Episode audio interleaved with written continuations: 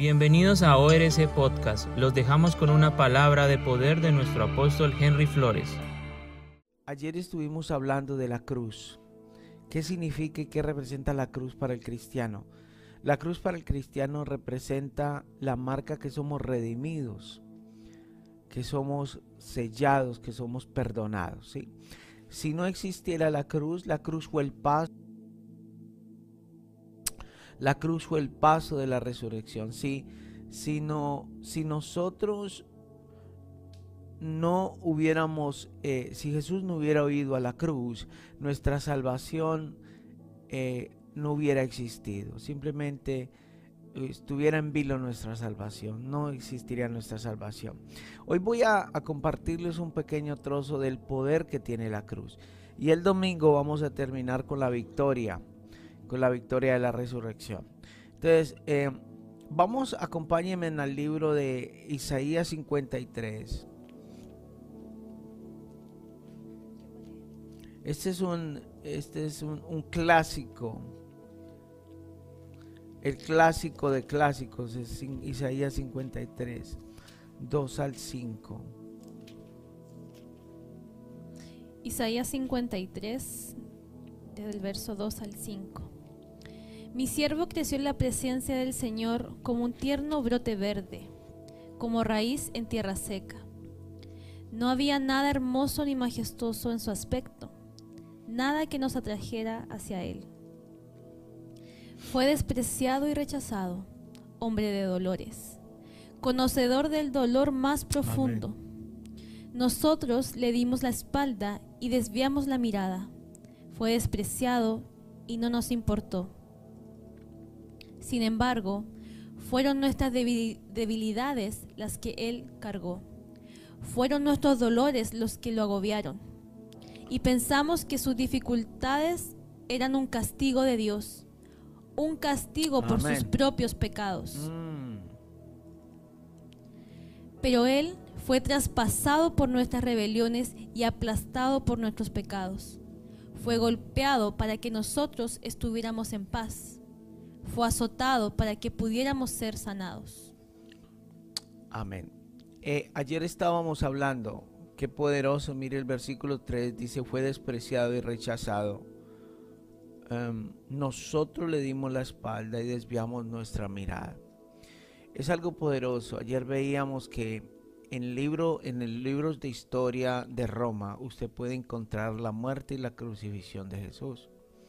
Usted puede ir allá y allá va a aparecer que le pusieron una corona de espinas, que rifaron sus vestidos, que le pusieron clavos, que le quitaron la barba, le arrancaron la barba en carne viva, que su espalda quedó en carne viva porque los garfios em, de los azotes eran filos de hueso que al tirar en la espalda rasgaba.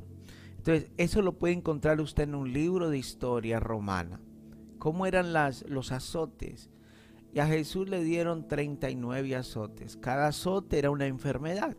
Pero mire lo que dice la palabra de Dios. Dice que nosotros le dimos la espalda. Cada vez que nosotros le damos la espalda a Jesús, cada vez que usted le da la espalda a Jesús, usted le está dando un latigazo a Jesús usted le está poniendo una corona de espina a Jesús. Cada vez que nosotros rechazamos la palabra de Dios, nosotros estamos volviendo a ese lugar de crucificar a Jesús. ¿Por qué? Porque ellos le rechazaron, ellos lo vendieron. Eh, mire, mire lo que dice la palabra. Dice, Él fue rechazado por nuestras rebeliones entonces cuando usted rechaza a Jesús, el mensaje de la cruz, usted está volviendo a llevar a Jesús a la crucifixión. Usted le está volviendo a arrancar la barba. Usted lo está volviendo a dar azotes. Es algo tremendo.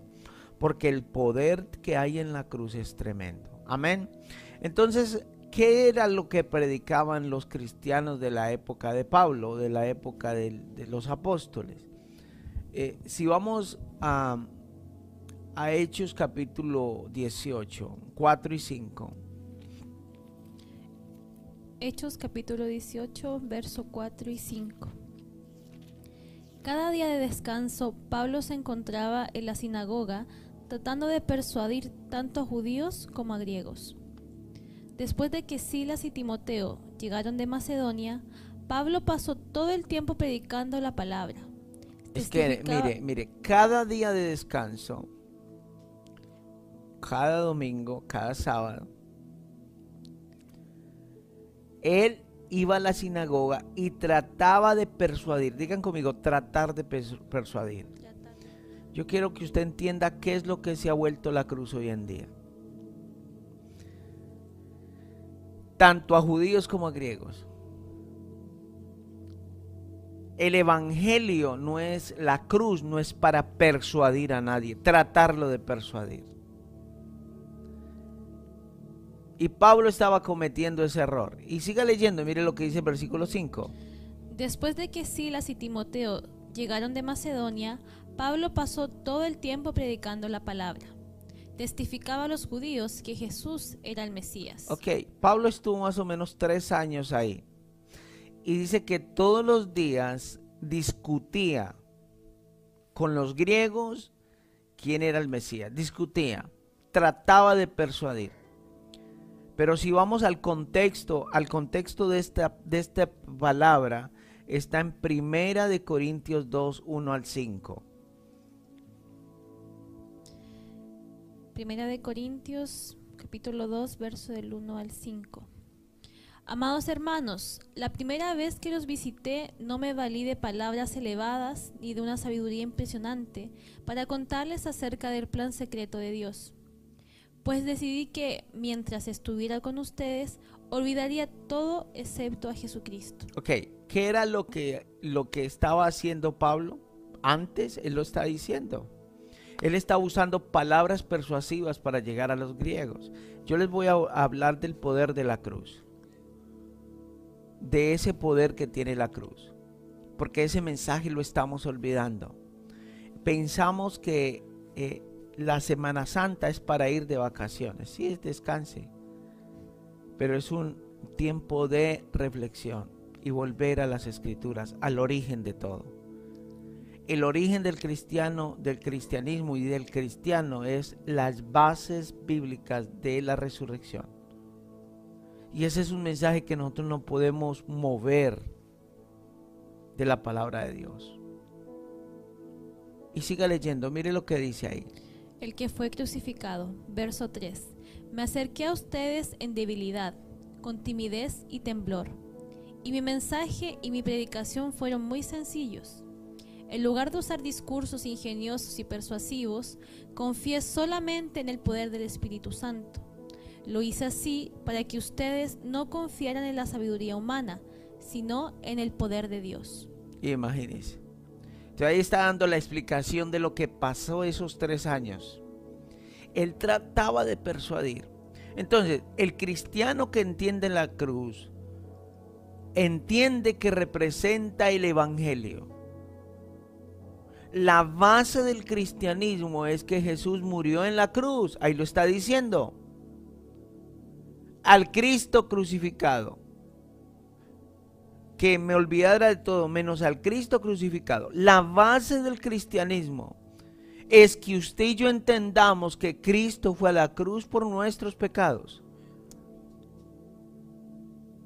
La cruz muestra el gran amor de Dios hacia la humanidad. Pero ahí también Pablo está hablando del poder de Dios. Y el poder de Dios representa la resurrección del Hijo de Dios.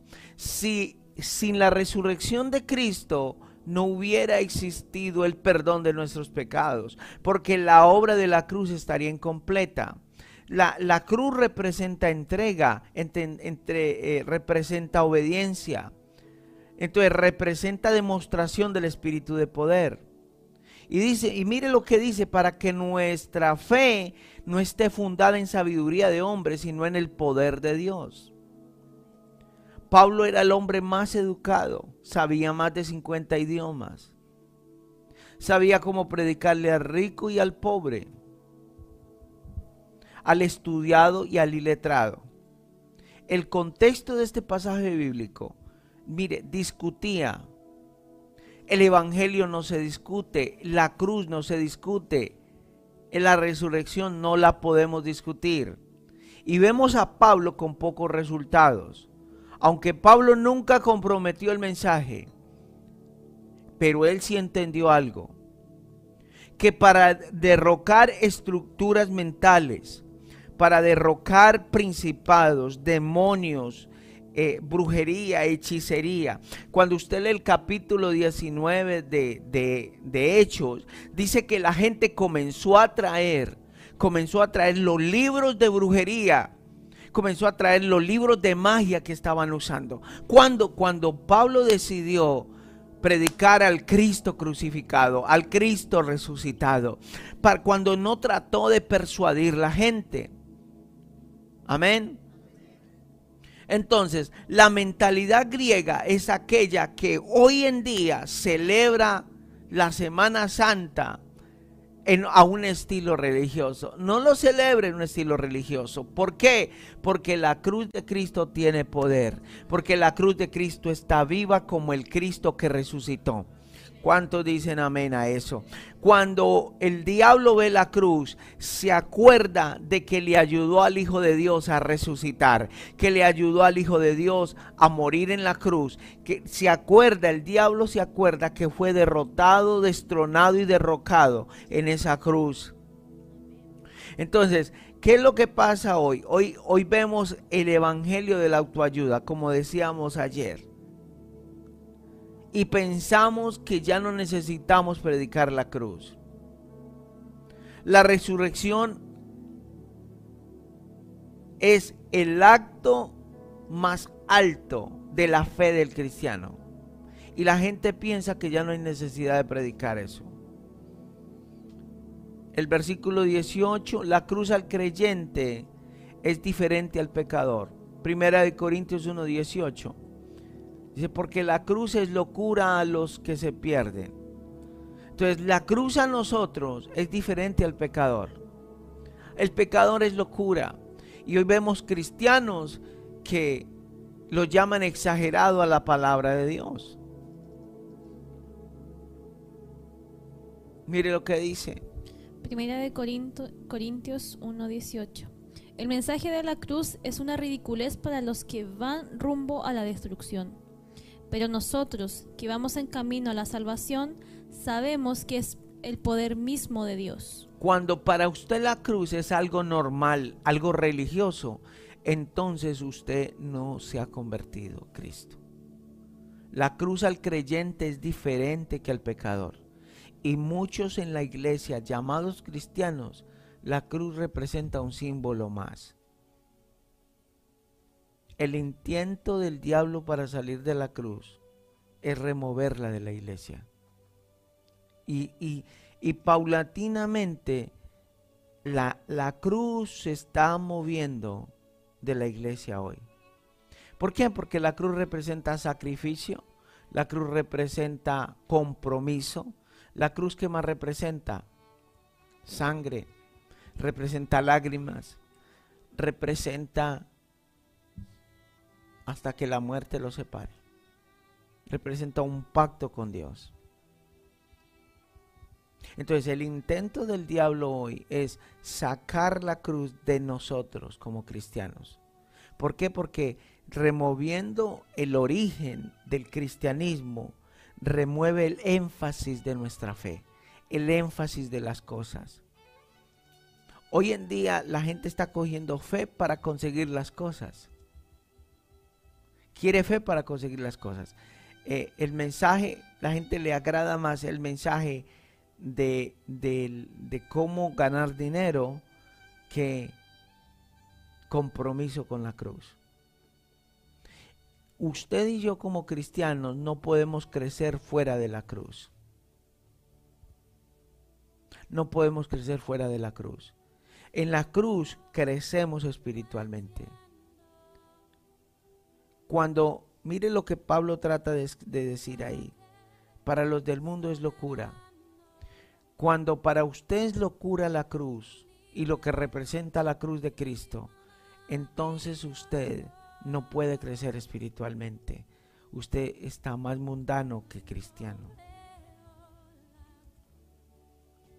En la cruz fue vista la madurez de Cristo.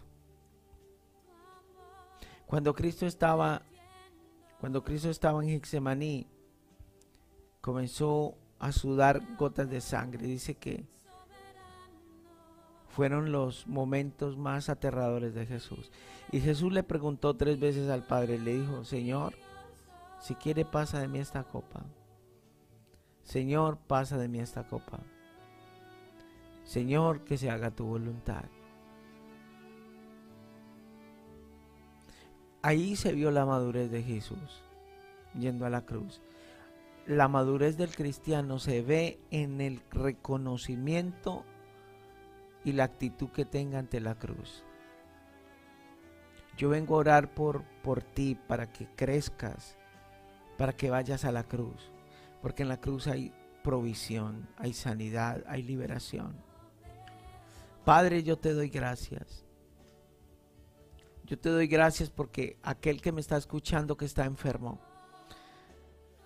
tiene que entender que hay una cruz verdadera. Hay una cruz poderosa. Hay una cruz que redime, que sana, que salva.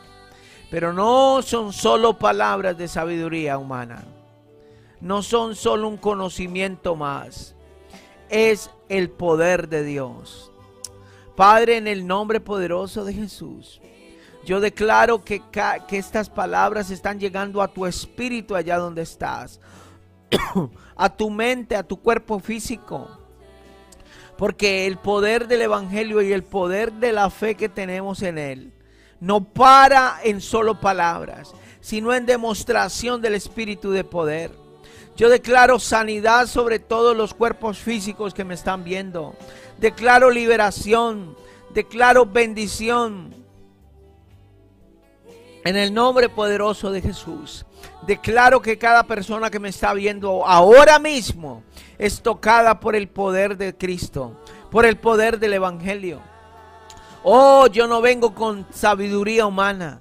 Yo vengo con el espíritu de poder de Dios. Ese espíritu que sana, que libera, que transforma. En el nombre de Jesús. Eres tocado por el poder de Dios ahora mismo.